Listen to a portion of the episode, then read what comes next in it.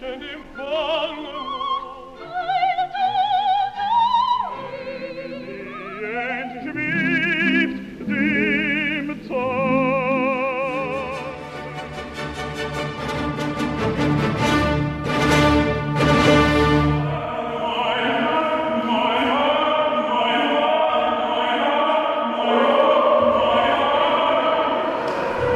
Es gibt diese eine Zeit im Jahr, wo die ostbrandenburgische Provinz von ganz anderen Klängen als nur Baustellenlärm, Vogelgezwitscher und Motoren belebt wird.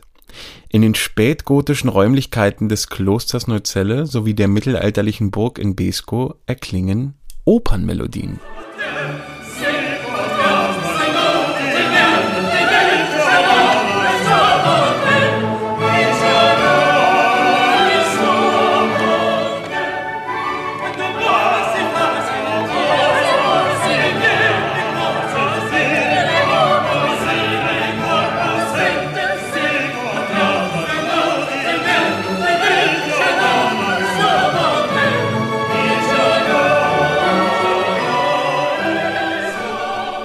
Ist das Zuhause von Oper oder Spree geworden, einem kleinen Festival, das sich ganz der Oper und der Ausbildung junger Sänger und Sängerinnen aus aller Welt verschrieben hat.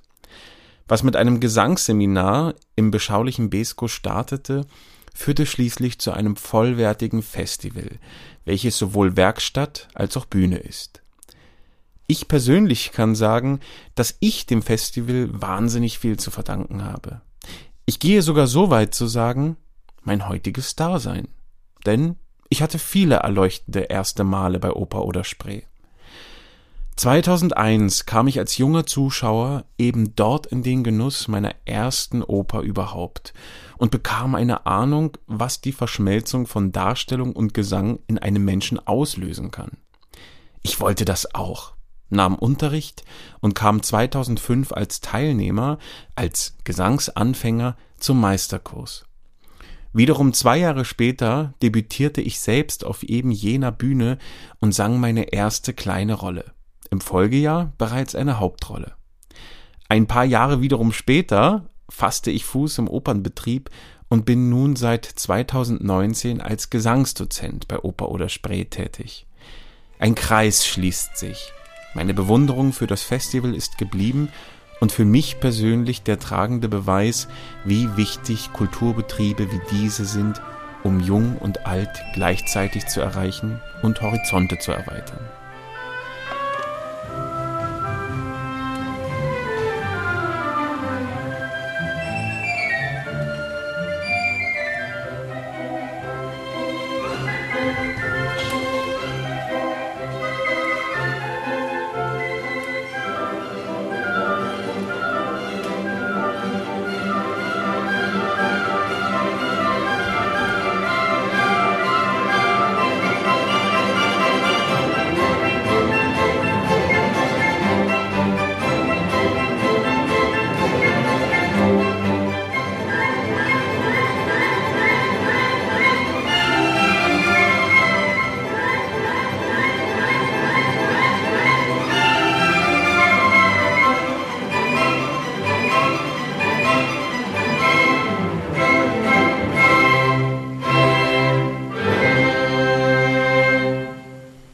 Namen Oper oder Spree trägt das Festival offiziell erst seit 2001.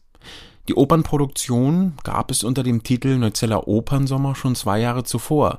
Noch früher, nämlich seit 1991, entstand die Idee zum internationalen Gesangsseminar auf der Burg Besko, knapp 35 Kilometer von Neuzelle entfernt. In diesem Jahr feiert man das 30-jährige Bestehen des Seminars, welches mittlerweile zum vollwertigen und umfangreichen Meisterkurs avanciert ist. Zwei Kleinstädte im äußersten Osten Brandenburgs, die jeweils einen wichtigen Beitrag für die bis dato nicht gerade kulturverwöhnte Gegend in der Grenzregion Polens leisten, taten das einzig Logische und schlossen sich zusammen. Den Grundstein legte die Opern- und Konzertsängerin Jutta Schlegel, die sich im letzten Drittel ihres Lebens ganz der Ausbildung junger Sänger widmete und 1991 einen Meisterkurs etablierte, aus dem schließlich ein Festival wurde. 2007 stieg sie krankheitsbedingt aus. Bereits ein Jahr später erlag sie einem Krebsleiden und Snezhana Nena Brzakovic wurde ihre Nachfolgerin. Wer genau war aber eigentlich Jutta Schlegel?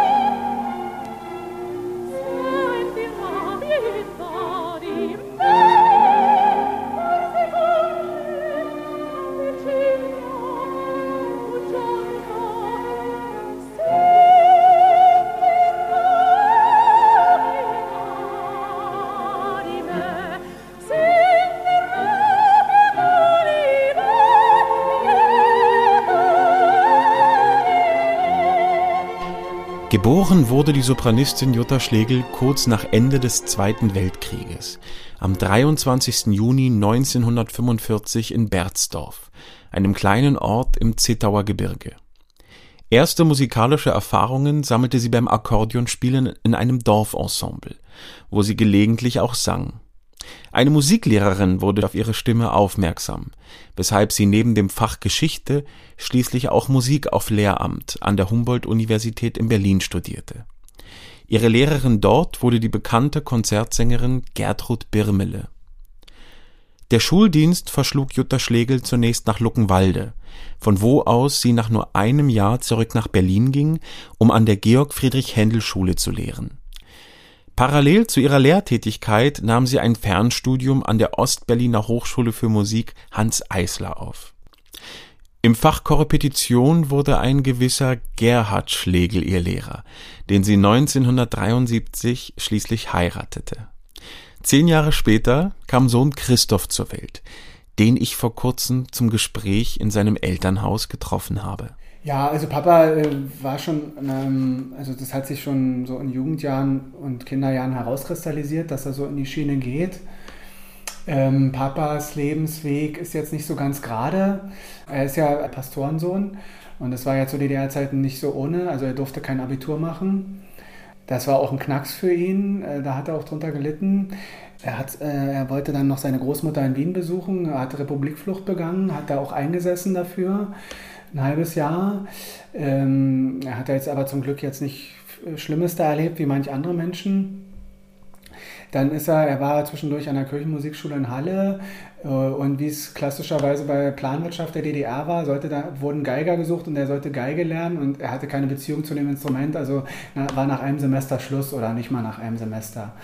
Ähm, also er musste sich da auch seinen Lebensweg erarbeiten, insofern, weil er kein Abitur hatte. Er war dann über das damalige Sternsche Konservatorium bot sich dann die Möglichkeit, äh, an, in seine, seine berufliche Laufbahn zu finden. Und dann kam natürlich auch der Mauerbau dazwischen. Äh, mit meiner Mutter, ähm, die sich dann kennengelernt haben, war das dann auch nochmal natürlich ein neues Leben. Ja. Jutta Schlegel konnte sich als Sängerin nach und nach etablieren, wurde schließlich sogar Gewinnerin internationaler Wettbewerbe so zum Beispiel 1979 als erste Preisträgerin beim Viotti-Wettbewerb in Vercelli, Italien. Es gab natürlich auch Musiker, genug Musikerkollegen, die gesagt haben, ja sag mal, seid ihr bescheuert, sozusagen wieder in die DDR zu, zu gehen, zurückzugehen. Also meine Eltern hätten ja auch da bleiben können und so weiter. Ähm, und ich weiß aber, und ich weiß auch von meiner Mutter selber, äh, das hat sie mehrmals gesagt und das hat sie auch vollster Überzeugung gesagt, ähm, wenn wir jetzt in den Westen gegangen wären, sei es jetzt nach Frankreich oder äh, noch weiter in die USA oder so, wo sich vielleicht Wege aufgetan hätten, das ist nicht gesagt, dass da alles Sonnenschein ist und dass da alles für uns glatt gelaufen wäre. Äh, meine Mutter hat auch gesagt, also zum Beispiel, äh, wenn sie jetzt irgendwo am Theater gewesen wäre oder an einer Oper und jetzt wäre da auch was mit ihrer Stimme geworden, ähm, du bist dann weg vom Fenster und da fängt dich keiner auf und du kennst keinen oder du musst dir das hart erarbeiten und so weiter und so fort das haben sie schon, da haben sie schon so einen, so einen recht klaren Blick drauf gehabt, beide. Und, und, und meine Mutter hat da auch auch nie bereut. Also das, das hat sie auch voll aber sie hat nie bereut, ach hätte ich mal. Mhm. Und das äh, finde ich sehr hochachtungsvoll, weil andere hadern ja manchmal so mit sich. Aber das hat meine Mutter nie getan. Und ähm, halt so, wie ihr Leben gelaufen ist, ähm, als trotzdem gelungen empfunden. Mittlerweile war sie auch Meisterschülerin von Hannelore Kuse, der großen dramatischen Sopranistin der Staatsoper Berlin und des Staatstheaters Schwerin, dessen Ensemble Jutta Schlegel ab 1976 selbst angehören sollte. Dort debütierte sie in einer absoluten Traumrolle, nämlich die der Mimi in Puccinis La Bohème.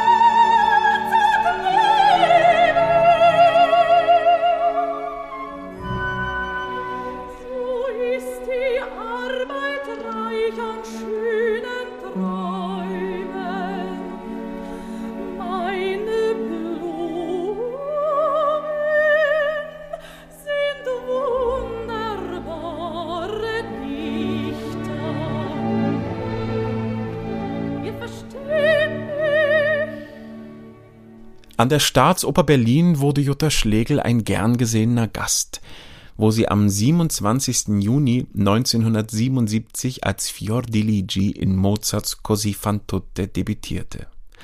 Dies geschah so kurzfristig, dass sie ihre Partie nur in deutscher Sprache singen konnte, während das übrige Ensemble die Oper in der originalen italienischen Sprache zum Besten gab.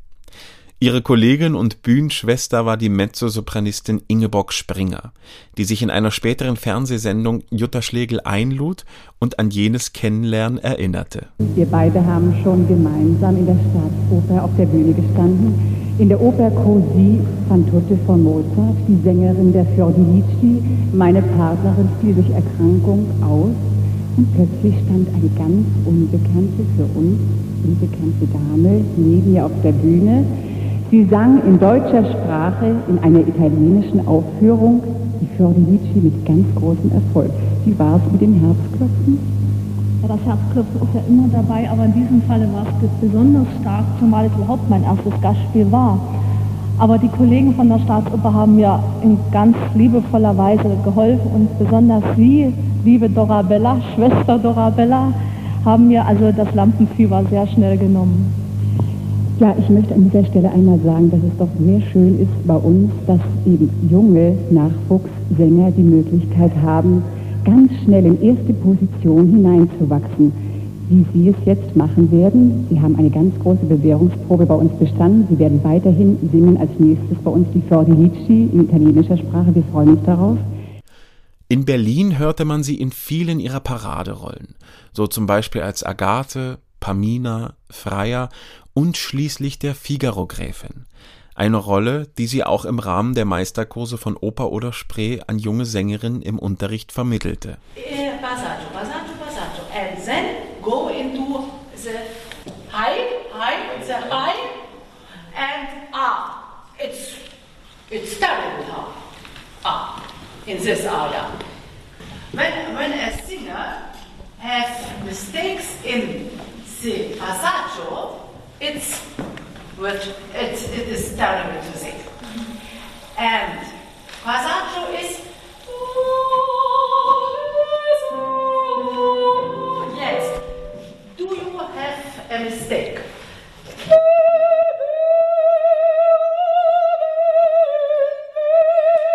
It's, it is not too, too uh, a great mistake in the moment, but later it is a great mistake.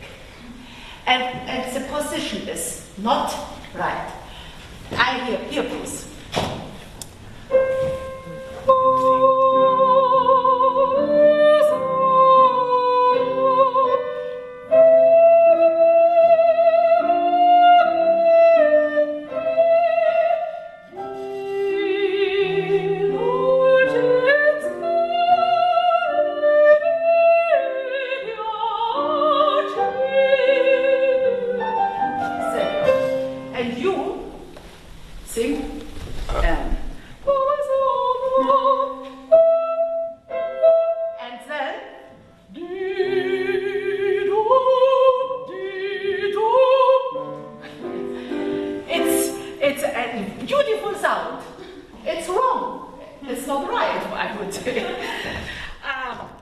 ich selbst war Teilnehmer jenes Meisterkurses, in welchem Jutta Schlegel zu Demonstrationszwecken immer wieder vorsang.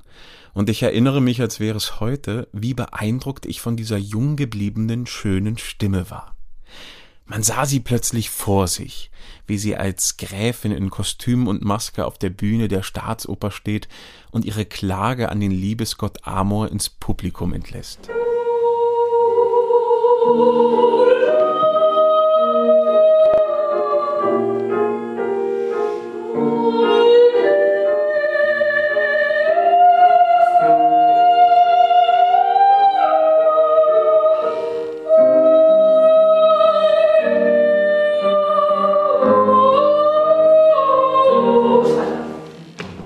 jene magischen Momente erinnert sich auch die Altistin Helena Köhne, ehemalige Studentin von Professorin Jutta Schlegel und selbst mehrfache Teilnehmerin bei Oper oder Spree. Ihre Abendklassen, die sie gegeben hat, der öffentliche Unterricht, war wirklich, ich würde fast sagen, ähm, die internen Höhepunkte für uns ähm, Studierenden.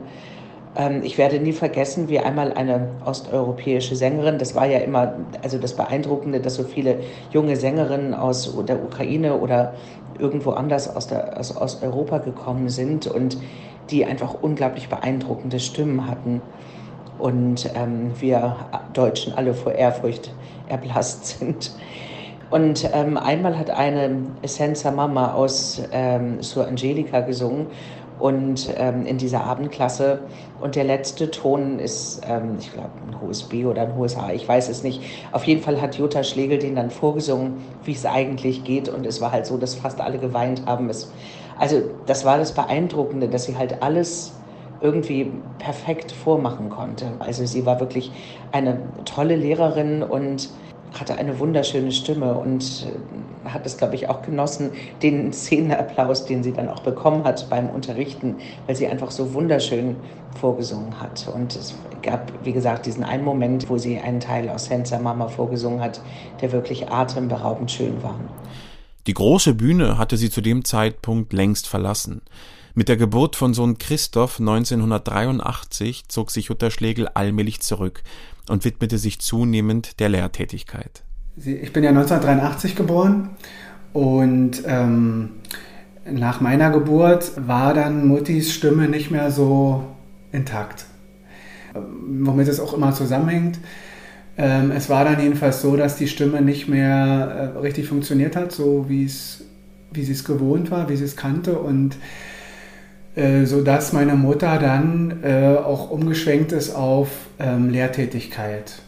Äh, zumindest war das dann schon äh, in den, also sprich nach meiner Geburt dann so, dass meine Mutter also äh, ähm, schon mit Lehrtätigkeit angefangen hat und also an ein Sängerleben jetzt im klassischen Sinne bei ihr nicht mehr sozusagen dran zu denken war. Ab 1986 hatte sie einen Lehrauftrag an der Hochschule für Musik Hans Eisler inne. 1993 wurde sie schließlich zur Professorin im Fach Gesang an die Hochschule der Künste, die heutige Universität der Künste, berufen. Um die Zeit herum geschah es auch, dass die Idee zu einem Gesangsseminar geboren wurde. Im brandenburgischen Sauen, nahe der Kreisstadt Beeskow, hatten Schlegels mittlerweile ihr Domizil gefunden. Und das nicht ohne Grund. Ähm, ja, ist natürlich ähm, mit der Familie sehr stark verwurzelt, also vor allen Dingen mit, mit äh, Seite meines Vaters, der hier aufgewachsen ist. Er ist nicht hier geboren. Äh, sein Vater, also sprich mein Großvater, war dann hier Pfarrer nach 45, nach dem Krieg, ähm, über 20 Jahre. Und mein Vater hat äh, zeitlebens eine ganz enge Bindung an Sauen gehabt. Äh, emotional gesehen ist, ist sein Zuhause.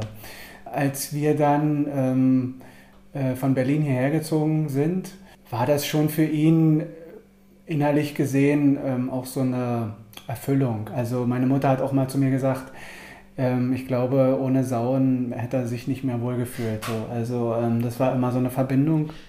Der damalige Direktor der Burg Besko war begeistert vom Vorschlag Jutta und Gerhard Schlegels, so kurz nach der Wende ein Gesangsseminar zu gründen, welches Studenten beider Berliner Hochschulen aus Ost und West in dem kleinen Ort eine Möglichkeit zum gemeinsamen Musizieren fernab des hektischen Alltags in Berlin geben sollte.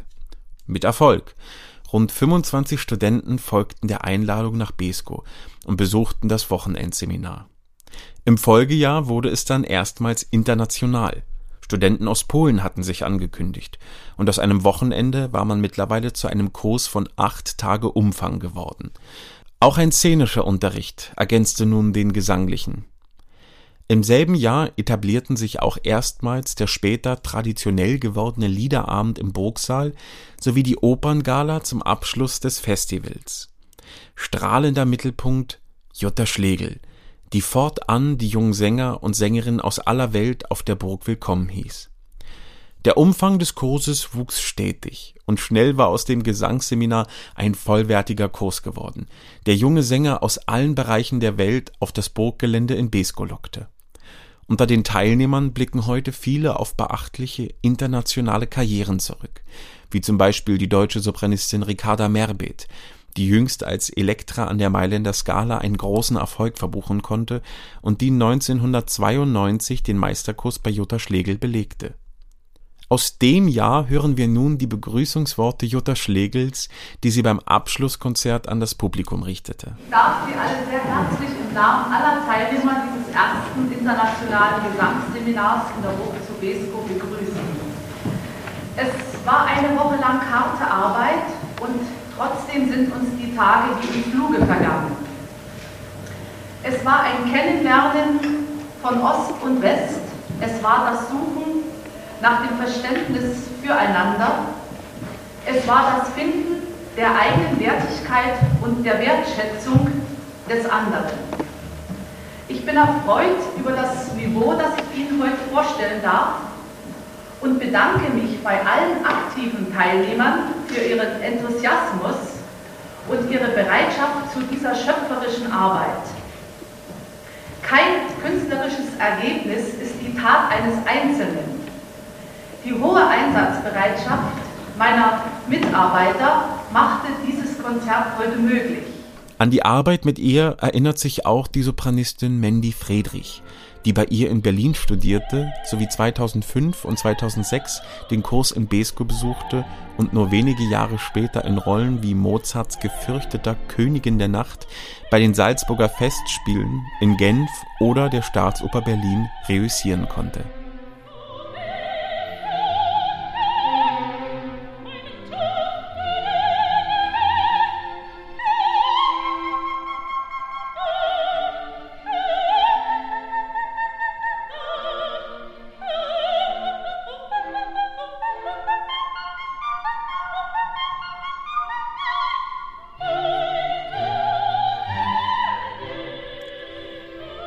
Professor Jutta Schlegel war für mich eine sehr, sehr wichtige Person. Ich habe ihr sehr viel zu verdanken, denn dank ihr habe ich überhaupt erst mit dem Gedanken gespielt, ähm, Gesang zu studieren.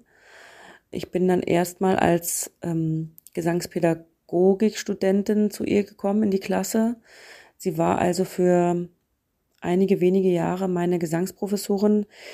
Einige wenige deshalb, weil sie ja dann krank wurde und ähm, verstorben ist. Ähm, aber in dieser Zeit habe ich sehr viel gelernt und ähm, verdanke ihr unglaublich viel. Also wenn sie nicht gewesen wäre, würde es mich heute als Opernsängerin nicht geben. Und auch wegen ihr habe ich natürlich an dem Meisterkurs teilgenommen. Und ich habe ja schon gesagt, dass ich totale Anfängerin war und ähm, wirklich sehr viele Erfahrungen sammeln musste und wollte. Und äh, dass sie mir ähm, die Chance gegeben hat, äh, auch äh, an der Operngala teilzunehmen, war wirklich besonders, weil es ist ein Risiko, Anfänger auf die große Bühne zu stellen. Ähm, die Anfänger, die wirklich wenig Erfahrung haben und sie hat äh, mir vertraut oder hat an mich geglaubt und mir die Chance gegeben. Ähm, dafür bin ich sehr dankbar.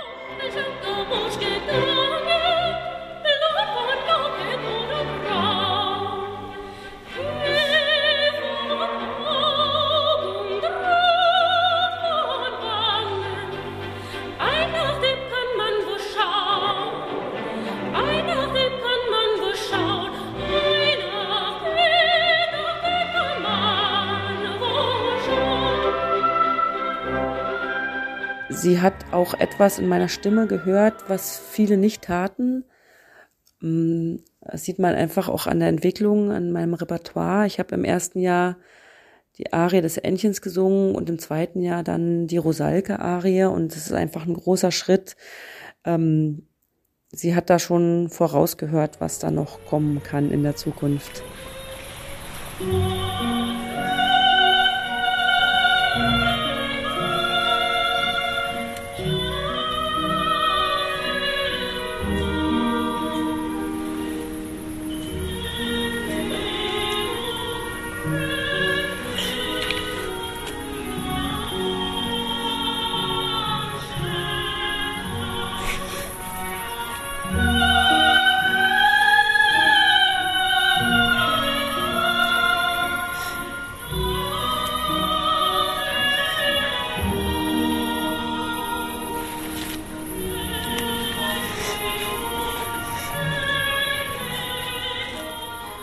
und sie war einfach die Seele des Festivals. Ähm, sie hat unglaublich toll mit den Sängern gearbeitet, ähm, an der Sprache, an der Gesangstechnik, an der Gestaltung, an der Interpretation der Lieder. Sie war überall anwesend und ähm, mit Herzblut dabei. Es war wirklich, ja, eine wichtige Person und sehr schade, dass sie nicht mehr da ist.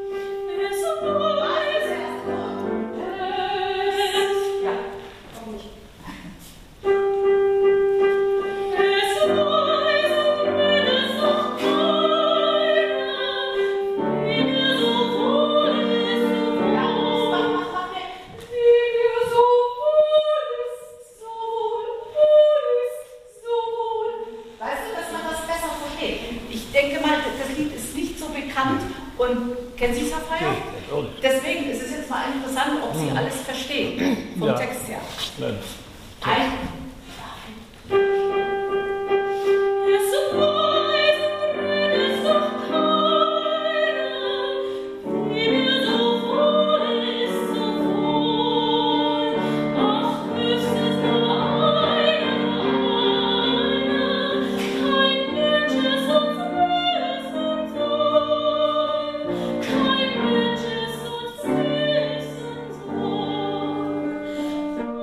Auch eine weitere Teilnehmerin fand nach ihrem Mitwirken am Opernkurs den Weg auf die internationalen Opernbühnen. Die ukrainische Sopranistin Olga Bestsmertner, langjähriges Ensemblemitglied der Wiener Staatsoper, besuchte wie Mandy Friedrich und ich selbst 2006 den Kurs in Besko und erinnert sich gern an die Arbeit mit Jutta Schlegel. Ich war damals jung. Ich habe wirklich keine Gedanken gemacht, äh, welche Sängerin steht vor mir, welche Pädagogin äh, steht vor mir, also Professorin Jutta Schlegel. Dann habe ich äh, wirklich nach dem ähm, äh, Zurückkehr in die Ukraine habe ich gesucht nach sie und wirklich war total überrascht, dass ich mit sie gearbeitet habe. Und sie hat mich einfach an meine andere Grenzen weiterentwickelt.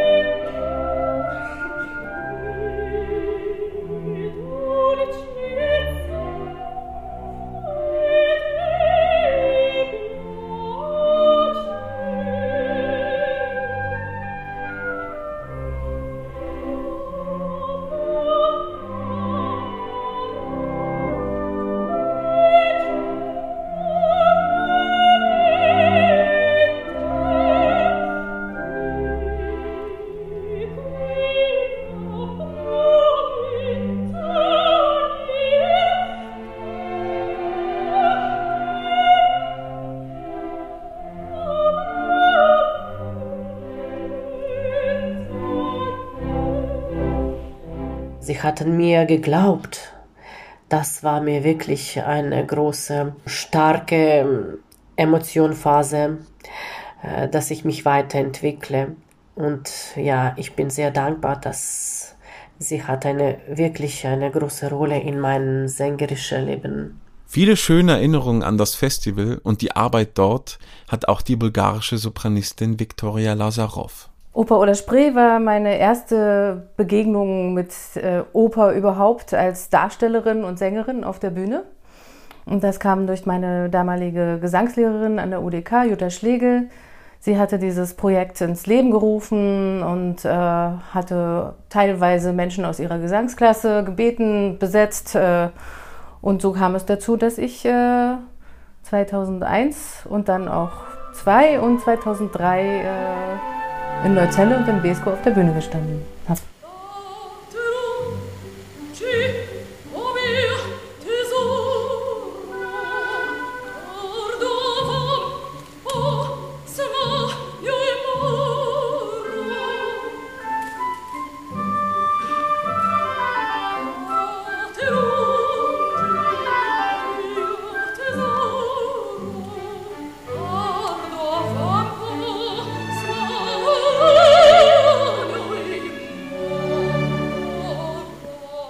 Jutta war für mich äh, eigentlich so die erste wirklich bedeutende Gesangslehrerin. Ja. Die Jutta hat mich äh, äh, vorher schon, ich weiß nicht, zwei, drei Jahre an der UDK unterrichtet und sie war streng. Sie hat, äh, ich glaube, im ersten Jahr musste ich bei ihr wieder nur U singen. Ich war furchtbar gelangweilt davon, aber sie hatte recht.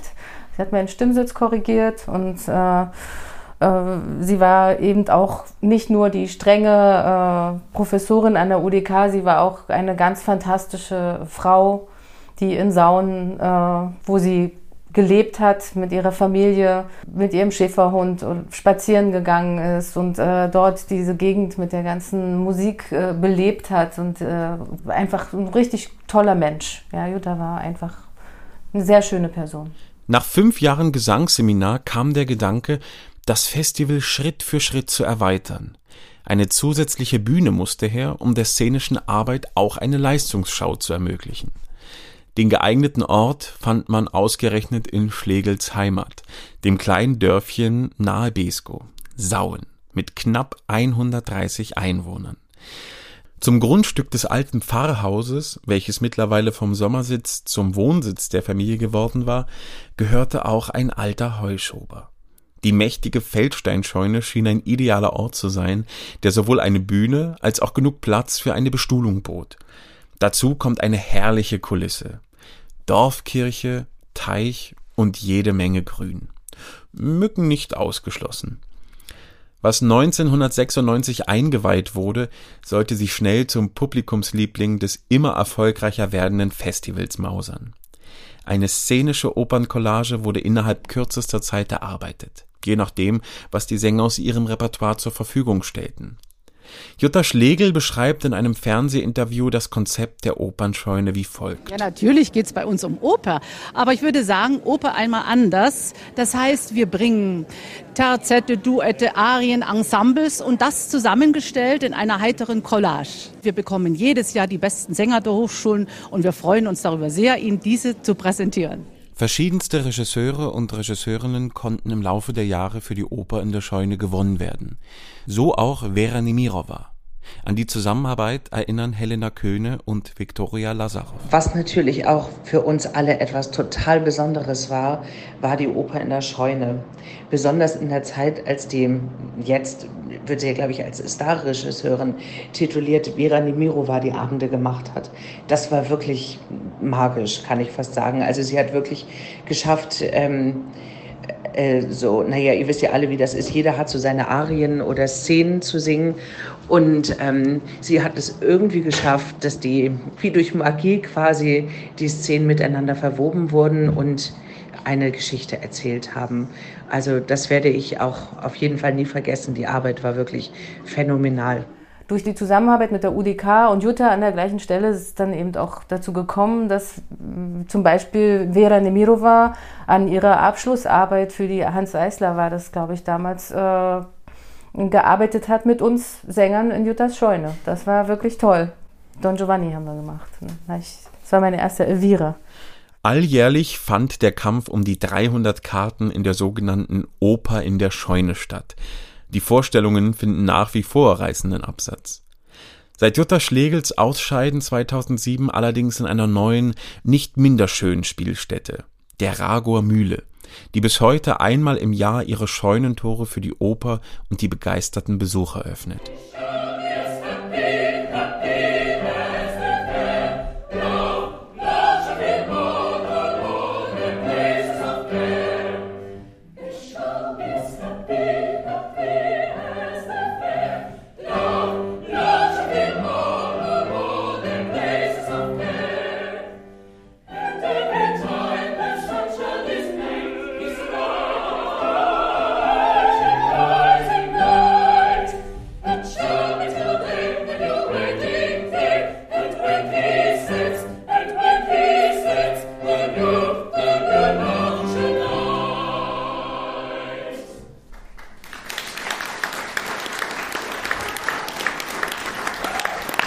Gerade für Opernneulinge ist es nach wie vor der perfekte Einstieg, denn man wird weder unter noch überfordert.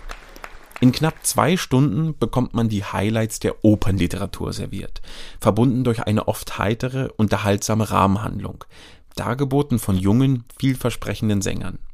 Arien erfahren mitunter ganz neue Interpretationen.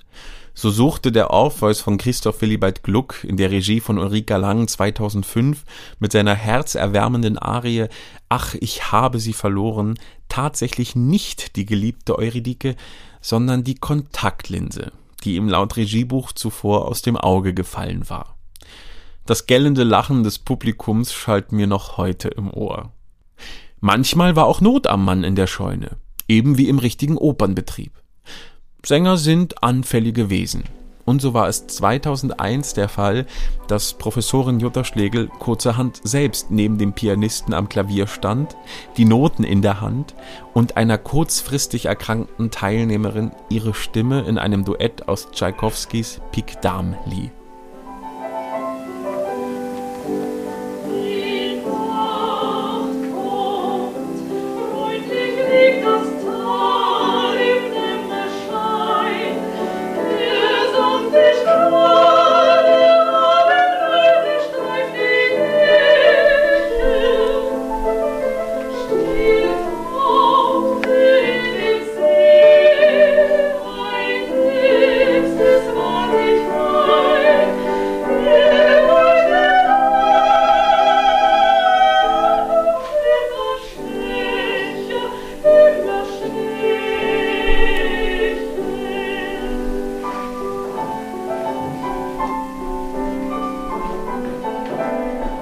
Zum Liederabend und der Oper in der Scheune gesellte sich alsbald auch eine krönende Operngala, wo die Teilnehmer die Möglichkeit erhalten, eine oder mehrere Arien mit professionellem Orchester zu singen. Für viele tatsächlich eine Novität und entsprechend heiß ersehnte Gelegenheit. Im Laufe der Jahre wurden dazu verschiedenste Orchester eingeladen, so unter anderem das Orchester der Stettiner Oper, das Brandenburgische Staatsorchester sowie derzeit das Preußische Kammerorchester Prenzlau.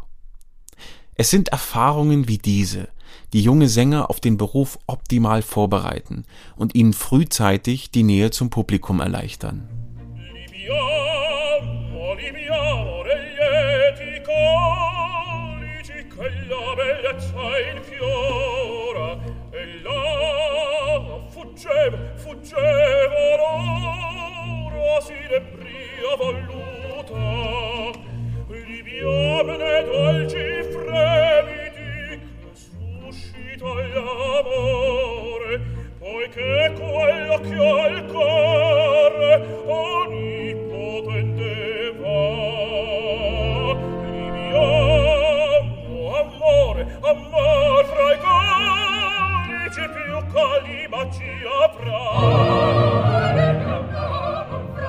Aber was wäre ein Opernfestival ohne eine eigene Opernproduktion?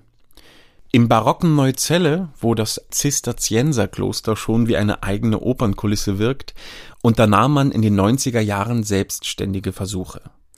Am 26. August 1998 erklang im Rahmen des frisch aus dem Boden gestampften Neuzeller Opernsommers Emilio de Cavalieris geistliche Oper über das Spiel von Seele und Körper.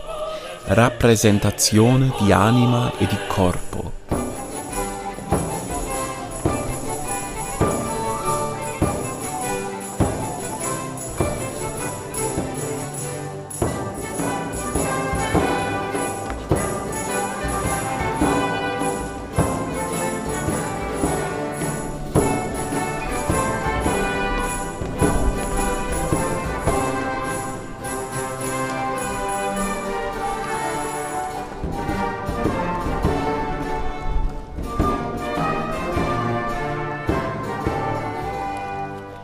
In den altehrwürdigen Mauern der Klosterkirche mit all ihrer barocken Pracht ertönte nun sozusagen der passende Soundtrack. Die Märkische Oder-Zeitung zeigte sich seinerzeit ebenfalls begeistert. Die hervorragende Akustik in der Kirche, die glockenklaren Stimmen der Sängerinnen und Sänger, die fremd und doch so wohlklingenden Töne der historischen Musikinstrumente wie Laute und Zink sowie die perfekte Körpersprache der Darsteller erzeugten eine Atmosphäre, von der man sich einfach gefangen nehmen lassen musste. So die Kritik. Natürlich war Oper noch Neuland für die Stiftung Stift Neuzelle, die Betreiber des Opernsommers, weshalb man eine Kooperation zwischen dem Lausitzer Opernsommer, ein in Cottbus bis 2010 bestehendes Opernfestival, und der Associazione Arena Sferisterio Macerata in Italien schuf. Entsprechend bunt war auch die Besetzung. Sänger und Sängerinnen aus Tschechien, Österreich, Italien und Deutschland bereicherten das Opernexperiment in Neuzelle. Schon im Folgejahr fand man einen neuen Partner, quasi um die Ecke. Die Neuköllner Oper steuerte das nächste Projekt bei. Und so feierte 1999 die Opera Comique Blaubart des französischen Komponisten André Ernest Modeste Grétry der seinerzeit im 19. Jahrhundert zum maßgeblichen Erfolg jener Operngattung beitrug, Premiere.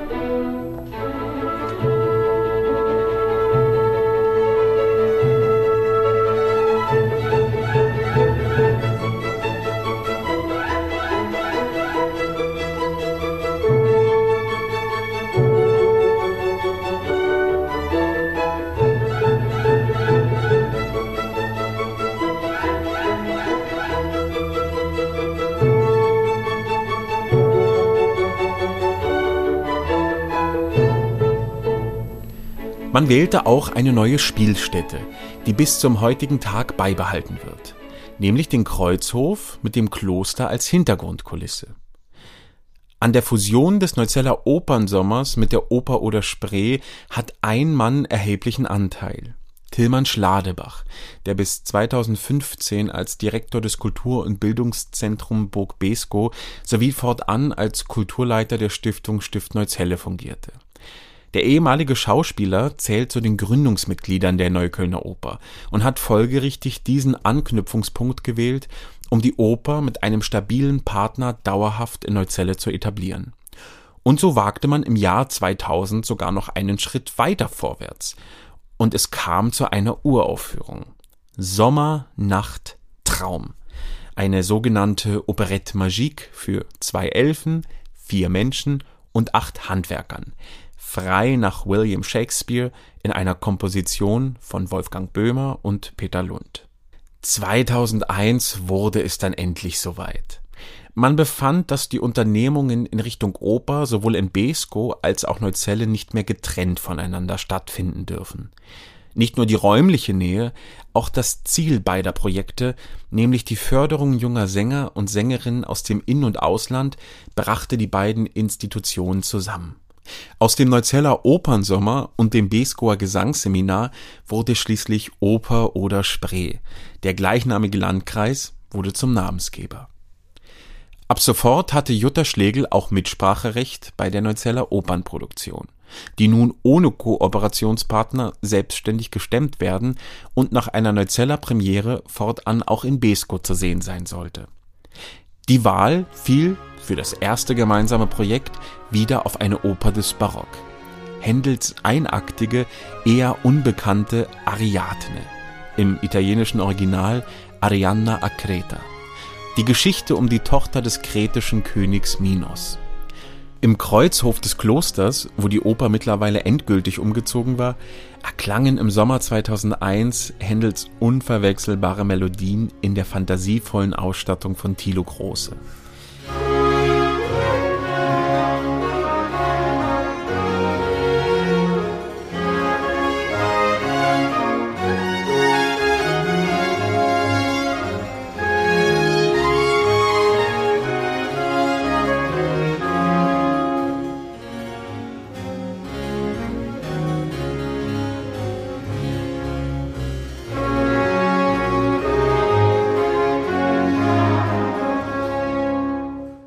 Ich saß damals mit großen Augen und Ohren im Zuschauerraum und erlebte durch eine glückliche Fügung die erste Oper meines Lebens.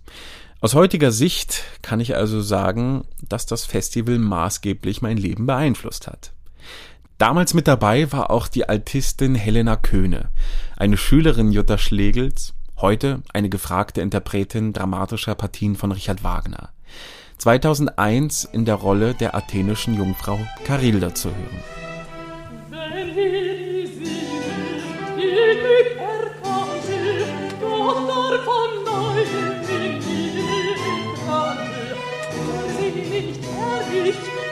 Nicht beharrlich, war sie nicht fest, war sie nicht fest, war sie nicht täglich, war nicht beharrlich, nein, nein, war sie nicht fest, nein, war sie nicht fest, wenn wir diese Glück, ihr Glück erkannte, doch war die neue Liebe in Brande, war sie nicht ewig, war nicht beharrlich, nein, war sie nicht fest, nein, war sie nicht fest.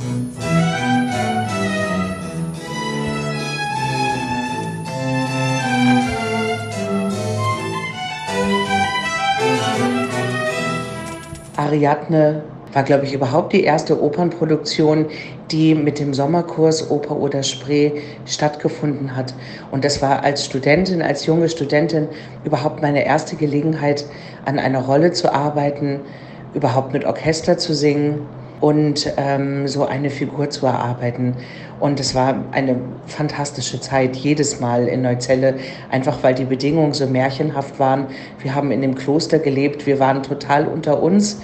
Es gab überhaupt keine Ablenkung von außen und ähm, wir haben halt äh, zusammen gekocht, viel getrunken abends, viel gefeiert und es war es war irgendwie, man war auf, auf so einem anderen Planeten und es gab halt ähm, dadurch, dass es auch ein ganz schlechtes Handynetz gab und viele damals sowieso ja noch nicht so Handys hatten, also waren wir wirklich ganz abgeschieden für uns und es war eine ganz fantastische Zeit. Also ich fand die Musik traumhaft schön und ähm, ich hatte ein bisschen Probleme, so mit der Inszenierung klarzukommen. Oder der Regisseur hat sehr viel von uns abverlangt, weil er wollte, dass sich alles innerlich abspielt. Und ähm, es gab halt nicht so viel Aktion sozusagen. Also man konnte nicht so nach außen hin die Sau rauslassen, was mir ein bisschen schwer gefallen ist.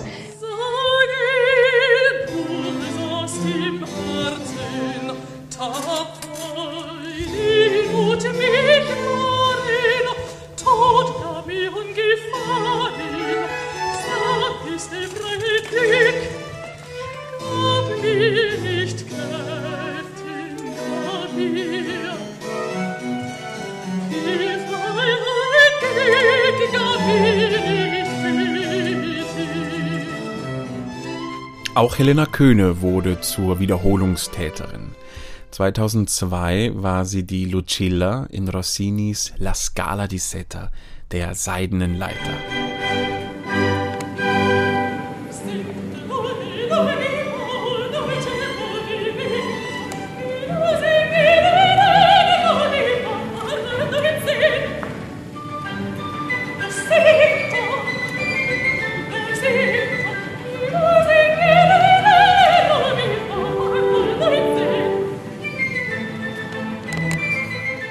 Lucilla, also die Seidene Leiter, war halt wieder eine fantastische Zeit, wie immer, wenn wir dort waren.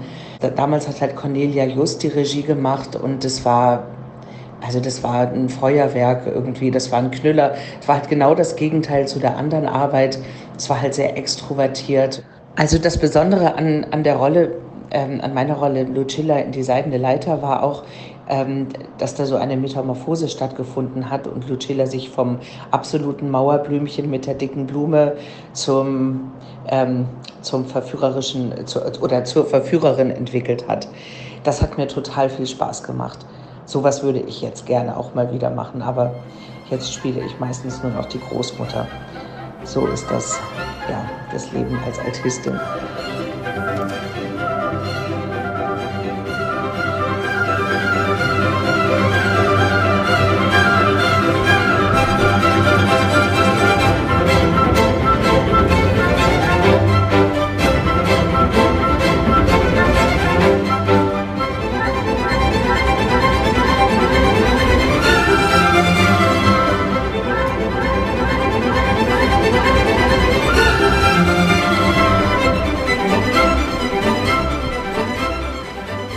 Ich hatte halt eine ganz kleine Rolle, aber wir haben halt, glaube ich, wirklich viel draus gemacht. Und man hatte dort wirklich die Zeit, ähm, Sachen zu entwickeln und es war halt so unkonventionell und ähm, toll. Und dann gab es natürlich immer ähm, diese netten Begegnungen mit dem Orchester aus Bulgarien, wo halt auch Freundschaften entstanden sind. Manchmal auch mehr. Manchmal war auch Liebe im Spiel, zumindest für den Sommer über. Die Region Ostbrandenburg war fortan um eine feste Kulturinstitution reicher.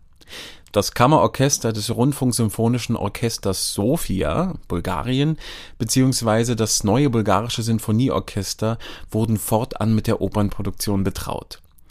Vorerst wollte man auch keine großen Experimente wagen und sich vielleicht auch einem Vergleich entziehen, was auch die Wahl der Stücke betreffen sollte. Die großen Meister sollten es aber durchaus sein. Händel, Rossini, Mozart, aber eben nicht deren gängige Publikumslieblinge, wie Zauberflöte oder der Barbier von Sevilla, sondern die Stiefkinder, frühe Opern oder in Vergessenheit geratene Juwele. 2002 war es beispielsweise Rossinis Einakter La Scala di Seta, die seidene Leiter. 2003 fiel die Wahl gar auf ein Fragment Mozarts, die gänzlich unbekannte Gans von Kairo, welches sogar mit einem weiteren Überbleibsel verbunden werden musste, um überhaupt eine abendfüllende Oper auf die Bühne zu bringen. Mit dabei war auch die bulgarische Sopranistin Viktoria Lazarov, die einen heimlichen Rekord hält und drei Jahre in Folge den Opernsommer in Neuzelle und Besko prägte. Äh, 2001 gab es Ariadne, äh, da habe ich den Tauris gesungen, also den Stier Menschen, der mit einer riesengroßen Maske und Hörnern und äh, Lederkluft dort ähm, die Bühne gefüllt hat. Äh, das war ganz schön aufregend für mich. Das war ja auch das erste Mal. Und ähm, 2002 gab es Gala di Seta von Rossini. Da war ich auch äh, in einer Hosenrolle besetzt mit dem Blanc Sac. Eigentlich hatte ich für Lucilla vorgesungen, aber irgendwie dachte sich das Team, ich wäre ein guter Kavalier. Und 2003 gab es dann die Gans von Kairo von Mozart und dort habe ich die Lavinia gesungen. Viel Koloratur, für meine damaligen Verhältnisse viel zu viele Noten auf den Blättern äh, und das war für mich eine große Herausforderung wo ich oft auch schon beim Händel dachte, das schaffe ich niemals, da hat alles geklappt. Blanc-Sac war noch schlimmer und Lavinia hatte auch ordentlich zu tun, aber vielleicht, ja, vielleicht hat der Blanc-Sac hat mir vielleicht am meisten Spaß gemacht. Auch aufgrund des Spielerischen, mhm. ja, das äh, einfach mal so komplett in so eine ganz andere äh, Person zu schlüpfen, das hat äh, mir viel Freude bereitet.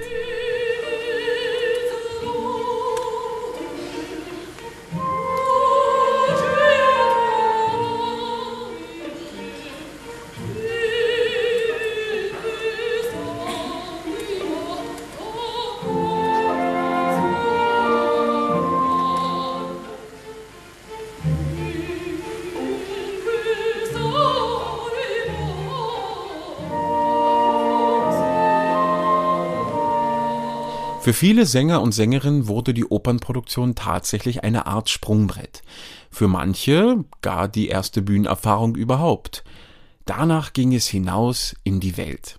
Manche haben danach, wie wir es gern ehrfurchtsvoll nennen, Karriere gemacht. So zum Beispiel die ukrainische Sopranistin Olga Besmertna, die 2006 Teilnehmerin des Meisterkurses bei Oper Oderspree war und im Folgejahr, so wie ich auch, in der Opernproduktion von Paisiellos Der Barbier von Sevilla als Rosina mitwirkte.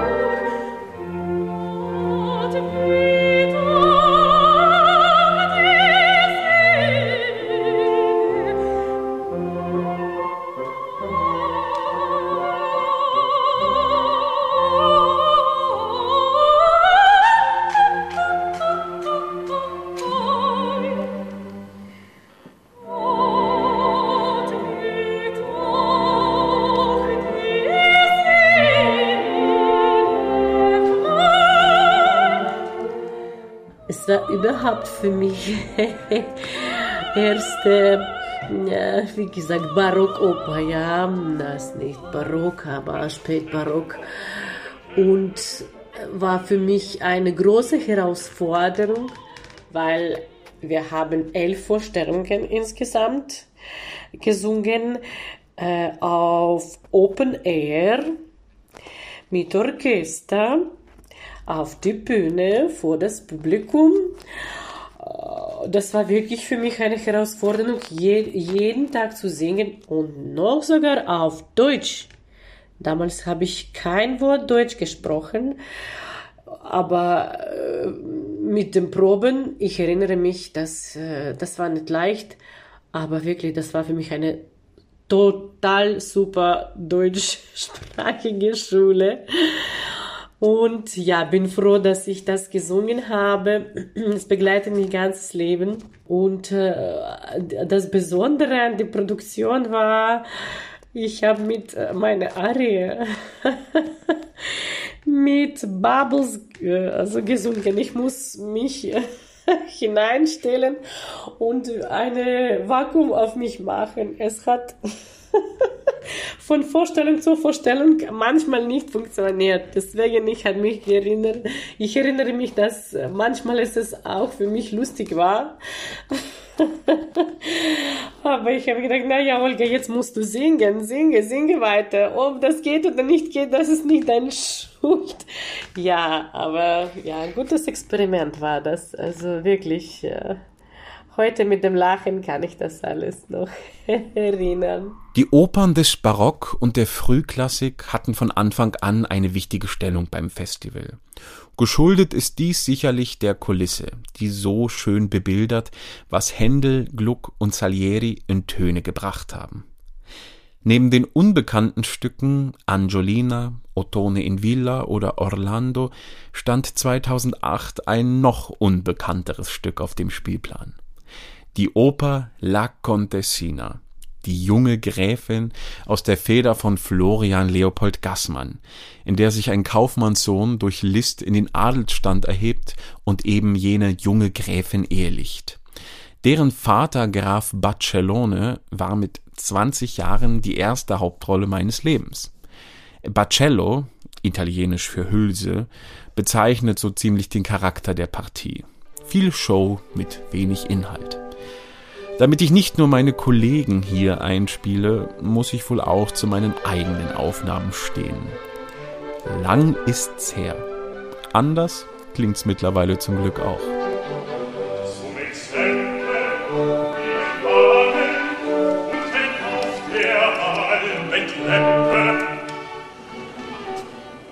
Wer zu viel, du hast wohl recht, schickt sich nicht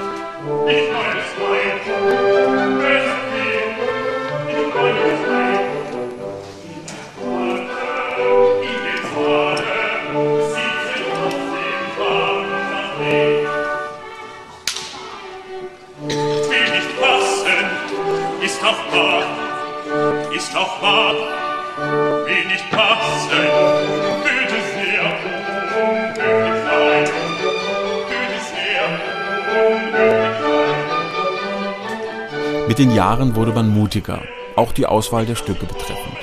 Klassiker der Opernliteratur sollten es nun sein, wenn auch mitunter kräftig der Rotstift bei der Orchester- und Chorbesetzung angesetzt werden musste, um das Projekt auf die verhältnismäßig kleinen Bühnen des Festivals zu bringen. So zum Beispiel bei Glucks Orpheus und Eurydike oder Mozarts Don Giovanni. Mozart ist ohnehin gut vertreten in der Historie des Festivals. Eben Don Giovanni, die Opern aller Opern und auch eine Zauberflöte sowie das amoröse Verwirrspiel Così fan tutte wurden in den letzten Jahren gegeben, um das Publikum möglichst zahlreich anzulocken. Mit der Gans von Kairo wurde es 2003 allerdings exotisch, bekam man mit dem fragmentarischen Werk doch einen Mozart ganz anderen Kalibers zu hören und zu sehen ein unvollendetes Werk des Salzburger Komponisten mit recht verwirrender Handlung, das dem Neuzeller Stück als Grundlage diente, angereichert durch Nummern aus dem ebenfalls Fragment gebliebenen Lo sposo deluso, der enttäuschte Bräutigam, und einer freien Handlung. angeführt von einem Schauspieler. Das Ergebnis in der Regie von Cornelia Just konnte sich sehen lassen. Selten hatte ein Stück den Titel Komische Oper wohl mehr verdient.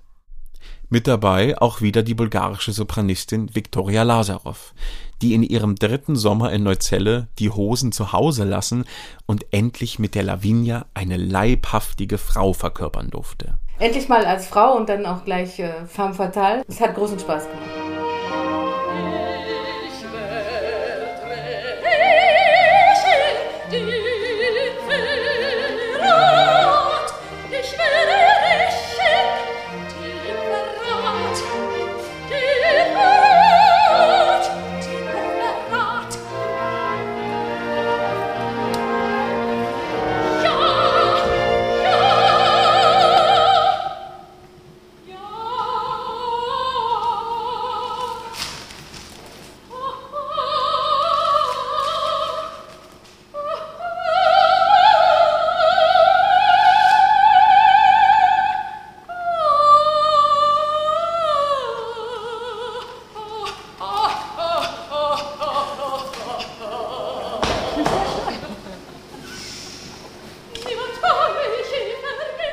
Zweitausendacht war das Jahr des Umbruchs bei Oper Oder Spree. Im März des Jahres starb Jutta Schlegel nach langer Krankheit. Bereits im Vorjahr beendete sie offiziell ihr Mitwirken am Festival. Neben Jutta Schlegel gab es stets immer noch einen zweiten Dozenten, der die Sänger und Sängerinnen gesangstechnisch zu betreuen hat. Nach dem Leipziger Kammersänger Professor Rudolf Riemer waren es die Berliner Sängergrößen Peter Maus und Markus Brück von der Deutschen Oper Berlin.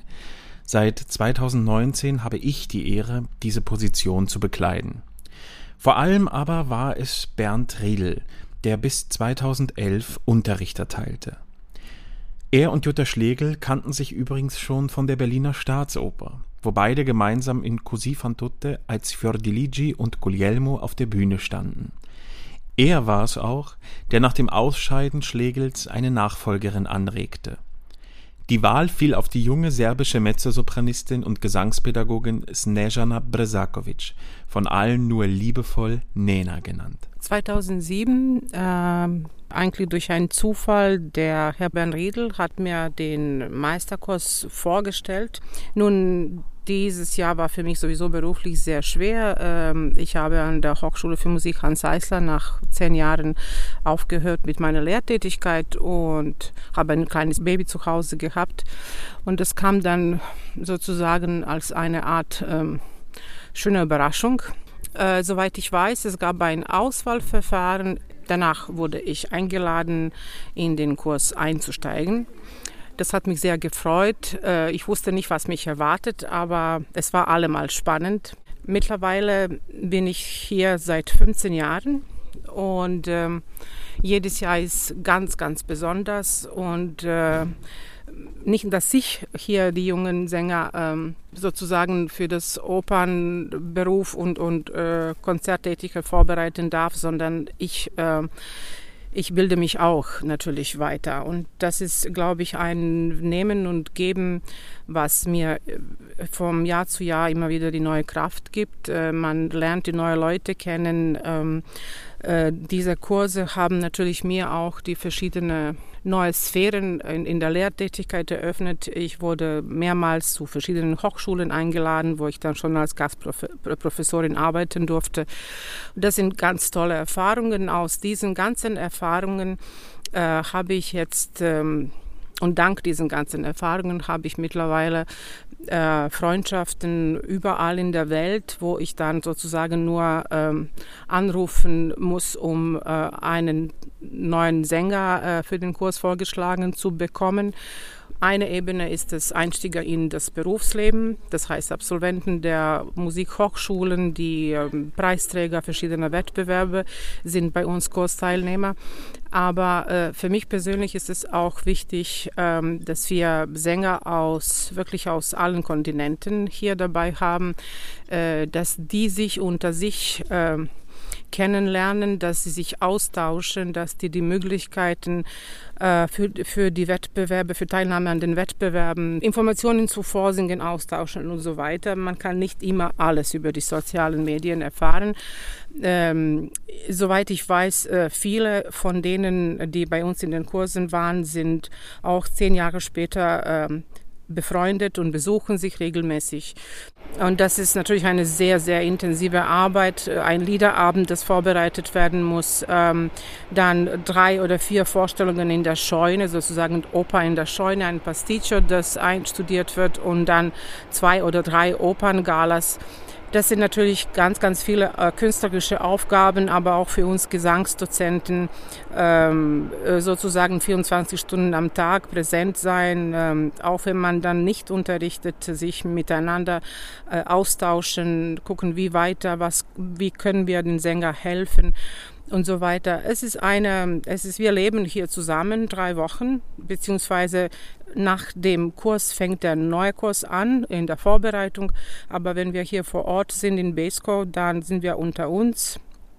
Wir wohnen zusammen, wir leben zusammen und das ist das, was uns auch dann prägt. Ähm, diese so, dieses soziale Miteinander, äh, das war mir immer wichtig äh, und ist äh, für mich persönlich auf der ersten Stelle, da ich aus einem Land komme, der ähm, durch die Kriege gegangen ist ähm, und ja, für uns Künstler war das nie wichtig. Und äh, seitdem ich hier bin, lade ich auch regelmäßig äh, junge Sänger aus Kroatien, Serbien, Bosnien, Kosovo und so weiter, eben damit man zeigt, dass äh, diese Grenze, die gibt es nicht. Bei uns sind auch beste Freunde Sänger aus äh, Russland und äh, Ukraine, bei uns passiert das, was eigentlich überall in der Welt passieren sollte. Äh, man ist einfach Künstler, man ist einfach ein Mensch ähm, und äh, nicht begrenzt oder gestempelt durch, durch äh, seinen Pass. Am, am, Anfang war ich tatsächlich nur Gesangspädagogin. Was sage ich nur? Äh, Gesangspädagogin heißt es äh, äh, nicht nur im Gesangsunterricht tätig sein und zeigen, wie man singt und atmet, sondern ähm, natürlich auch Repertoireauswahl, Fachberatung. Beratung, wie soll man sich schminken, wie soll man sich anziehen und so weiter und so fort. Was ist man davor, was danach? Psychologe sein und alles Mögliche. Aber für mich kam dann auch während der Zeit auch eine neue Aufgabe und das war diese künstlerische Leitung.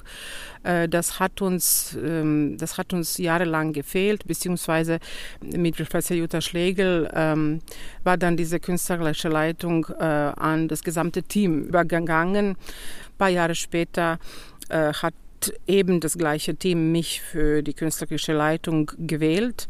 Das habe ich gerne an mich äh, genommen, äh, weil ich natürlich auch äh, dann diese ganze Beziehungen mit den Hochschulen pflege, ähm, weil ich dann viel unterwegs bin mit meinen eigenen Meisterklassen. So ergab sich auch die Möglichkeit, dass ich vor Ort zum Beispiel, wenn ich in einer Jury sitze und äh, mir verschiedene Sänger anhöre, dass ich dann sofort eine Einladung aussprechen darf. Aber für uns ist sehr wichtig, dass dieses hohe Niveau ähm, da ist. Ähm, aber nicht nur das. Äh, dieser Kurs besteht aus mehreren Stipendien, die wir, Vollstipendien, die wir vergeben. Ähm, die Stipendien werden vergeben entweder an äh, die Sänger, die sich das nicht leisten können, aber auch an die ähm, Preisträger verschiedener Wettbewerbe. Und dann gibt es einen Teil der Sänger, die sich bewerben und die sogenannte Selbstzahler sind, wobei auch diese äh, Preise oder diese Gebühren äh, sehr viel gefördert sind durch unsere Förderer und Sponsoren so dass wir einen Betrag anbieten können, der wirklich, äh, ähm, der wirklich unter, unter allen anderen Gebühren ist, soweit ich weiß. Einen besonderen Stellenwert legt Nena Bersakovic auf die für Sänger so wichtige Atemtechnik, die in vielen Ausbildungen zu kurz kommt oder überhaupt nur vage stattfindet. Während meiner Lehrtätigkeit äh, und auch während meines Studiums hat mir immer eine klare Ansage gefehlt. Wie soll ein Sänger atmen? Wie kann ich mir alleine helfen, wenn ich auf der Bühne bin, wenn ich äh, vor dem Konzert bin, im Konzert? Wie kann ich meinen Körper beherrschen? Und äh, durch einen Zufall äh, bin ich auf ein Buch gestoßen worden. Das ist die Atemschule von äh, Margot Schäufele-Osenberg. Ähm, und ich durfte dann tatsächlich als letzte Kursteilnehmerin bei ihrem letzten Kurs äh, mitmachen. und mich ausbilden. Ähm, Margot war eine tolle Atemlehrerin und eine Therapeutin. Ähm, ich durfte dann die funktionelle Atemschulung für mich äh, entdecken und äh, die habe ich äh, erweitert durch meinen Gesangsunterricht. Ähm, und ich muss sagen, dass das auch tatsächlich mein Leben verändert hat. Ähm, momentan ist das ähm, zu, zu meiner Spezialisierung geworden. Äh, ich bin für, mit meinen Meisterkursen äh, die funktionelle Atemschulung überall in Europa präsent, an den Hochschulen, an den Festivals und Kongressen. Und es ist mir wirklich eine, eine wichtige Lebensaufgabe geworden, den Sängern diesen richtigen Weg zu zeigen, äh, die Funktionalität unseres Körpers zu erkennen. Ähm, die Atmung oder die Sängeratmung, die Stütze ist kein Mysterium. Es lässt sich erlernen, es lässt sich kontrollieren und es macht einem das Leben leichter, auf jeden Fall, und singen viel schöner. Und äh, dadurch, dass äh, heutige Sänger natürlich äh, sehr viel äh, auch alleine unterrichten müssen, aber auch sehr lange auf der Bühne singen sollen und in allen Genres, es ist tatsächlich auch sehr wichtig, dass man über diese ähm, Techniken äh, verfügt und über die Kenntnisse, wie die Atmung tatsächlich funktioniert. Ich kann sagen, dass ich so viele dankbare Studenten und Schüler und Sänger habe, dass ich die nicht aufzählen kann. Und jedes Mal freut mich, wenn ich dann ähm, irgendwo eingeladen bin, wo ich mit einem Sänger anhören kann, der gerade das alles so beherrscht und sich noch dabei wunderbar fühlt. Mittlerweile ist Nena Bresakovic selbst in ihrem 15. Jahr und damit genauso lang im Amt wie Jutta Schlegel. Was aber ist nun das Besondere an Oper oder Spree? Was macht das Festival vielleicht sogar einzigartig? Insgesamt war es einfach ein großes Fest jedes Mal. Also lustig war es die ganze Zeit. Wir haben gelacht, wir haben uns meistens auch alle großartig verstanden. Sowas wie Konkurrenz gab es eigentlich nicht wirklich. Höchstens, ähm, wenn es Eifersucht gab hinter den Kulissen. Aber ähm, auf der Bühne, also und äh, wegen der Rollen oder so, überhaupt nicht. Man hat voneinander gelernt, profitiert im besten Fall. Aber ähm, die Stimmung war wirklich immer ganz, ganz toll. Also ich habe nur die besten Erinnerungen daran. Was ich am schönsten fand, ist, dass man die ganze Zeit in der Natur ist. Ja, normalerweise, wenn man im Theater arbeitet, ist man immer im Dunkeln und äh, Scheinwerferlicht, aber hat nie diese Natur, die Sonne, äh, das Tageslicht. Und dort hatte man immer das Tageslicht um sich rum. Und das war wunderbar. Und die Vögel zwitscherten, man musste mit den ganzen äh, Umständen klarkommen, Bienen, Wespen, Mücken, ähm, das war der eine Aspekt, der mir sehr gefallen hat. Und zum anderen, ja, wir waren alle junge Leute, wir waren alle am Anfang unserer Karriere wir hatten ein tolles Orchester aus Bulgarien, die waren eigentlich äh, die, die echten Profis, die damals kamen, ja, vom Radio, vom Sofiota Radio. Bis heute haben wir schöne äh, Beziehungen, Freundschaften haben gehalten.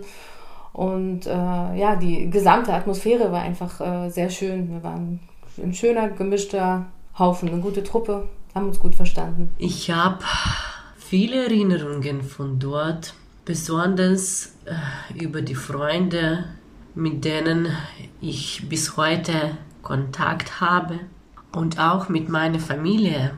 Äh, damals habe ich in einer Familie dort gelebt, äh, als ich im ähm, Festival war. Und bis heute haben wir einen Kontakt. Der Charme des Festivals ist, dass es auch Open Air ist äh, äh, und äh, diese kleine Klosterneuzelle, diese Atmosphäre dort ist einfach, ähm, ist so mh, mm, ein kleiner, aber großer Raum. Ich erinnere mich wirklich sehr gern daran. Und ich fand die Atmosphäre auf der Burg total angenehm. Also plötzlich ähm, wimmelte es da von jungen Menschen, die sich kennenlernten, die ähm, sich anfreundeten und eben miteinander arbeiteten. Die Burg war das Zentrum des Meisterkurses und des Festivals. Äh, es tönte aus allen Ecken, aus allen Räumen. Ähm, es wurde gesungen und ähm, szenisch gearbeitet. Ja, es war einfach der Ort, wo alle diese jungen Menschen wachsen konnten. 30 Jahre hat das einstige Gesangsseminar heutige Meisterkurs auf dem Buckel.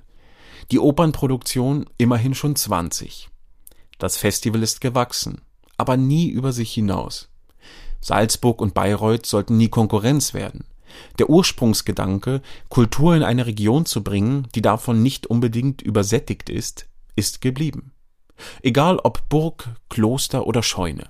Das Publikum ist dankbar, einen Hauch von der großen Welt in regionalen Ambiente genießen zu dürfen und honoriert dies stets mit tosendem Applaus.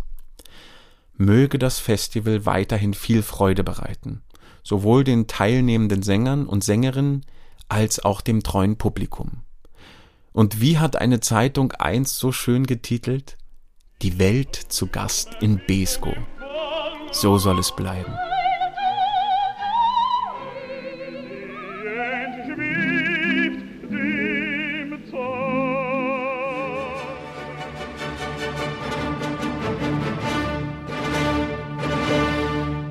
Dann erinnere ich mich natürlich noch an, jung, an einen jungen Mann, der in fast jeder Vorstellung war und ähm, mit einer solchen Hingabe zu den Vorstellungen gegangen ist und immer nach der Vorstellung auf uns gewartet hat. Bernhard, das warst du.